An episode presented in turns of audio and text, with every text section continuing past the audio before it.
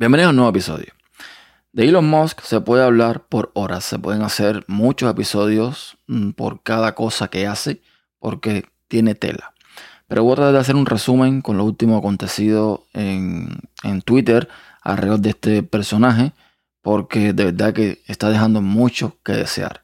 El genio, el visionario, como algunos lo llamaban, se nota que no tiene un plan, que no tiene una idea clara de qué hacer con esta compra forzada y obligada que tuvo que hacer, que ha sido la peor inversión que ha hecho cualquier billonario eh, en los últimos tiempos, debido a que lejos de obtener ganancia, lo que va a tener es mucha, pero mucha pérdida. Incluso ha estado hablando de mm, valorar una posible bancarrota.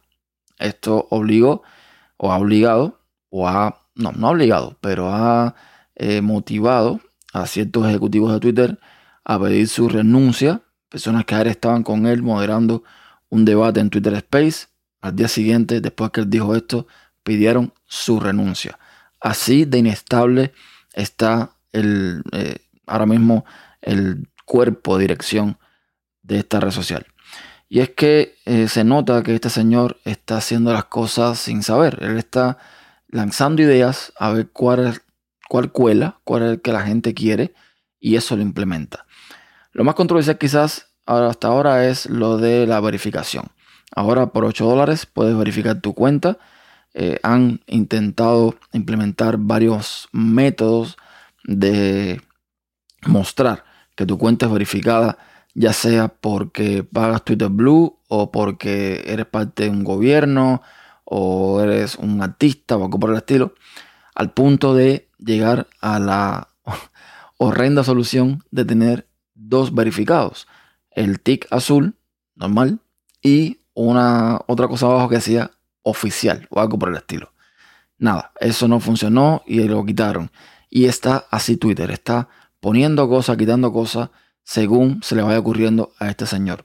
Se han visto conversaciones con empleados donde este señor quiere que la gente trabaje sin descansar, que vaya a trabajar físicamente a la oficina y que en cuanto se le ocurra cualquier tontería, se implemente lo más rápido posible. Está desesperado por hacer dinero. Está queriendo que todo el mundo pague 8 dólares y para lograr esto se le están ocurriendo las ideas más locas e imbéciles que puede hacer con Twitter. De momento, entre las cosas que promete Twitter Blue está, por ejemplo, lo de eh, priorizar comentarios. Si tú no estás verificado, tu comentario posiblemente no salga o va a salir muy por debajo de los comentarios que hagan personas que están verificadas. Si tú no pagas los 8 dólares, pues tú vas a ver toda la publicidad eh, que hay en Twitter. Los que van solamente van a ver el 50%, que bueno, no tiene sentido si tú quieres hacer dinero con la publicidad. Eh, no tiene sentido que la gente vea menos publicidad, pero bueno, él sabrá, él es genio, no yo. Quiere competir directamente con YouTube, quiere poner videos más largos y está buscando eh, formas de que sus trabajadores implementen una vía para que los creadores moneticen. Quiere hacer muchas cosas y entre las tantas cosas que quiere hacer, entre las tantas estupideces que quiere hacer, quiere incluso que Twitter sea un banco. Sí, así como lo escuchan un banco, una institución que da préstamos, que, maneja dinero. O sea, ya él no sabe qué va a hacer. Él realmente ya no sabe qué va a hacer para tratar de recuperar esos 44 billones de dólares, que creo que fueron, ¿no? Eh, o por ahí. Muchísimo, pero muchísimo dinero en una red social que no lo vale, que mm, él implantó o intentó eh, para presionar con su compra eh, forzada, intentó poner un precio en un momento donde la red social no valía eso.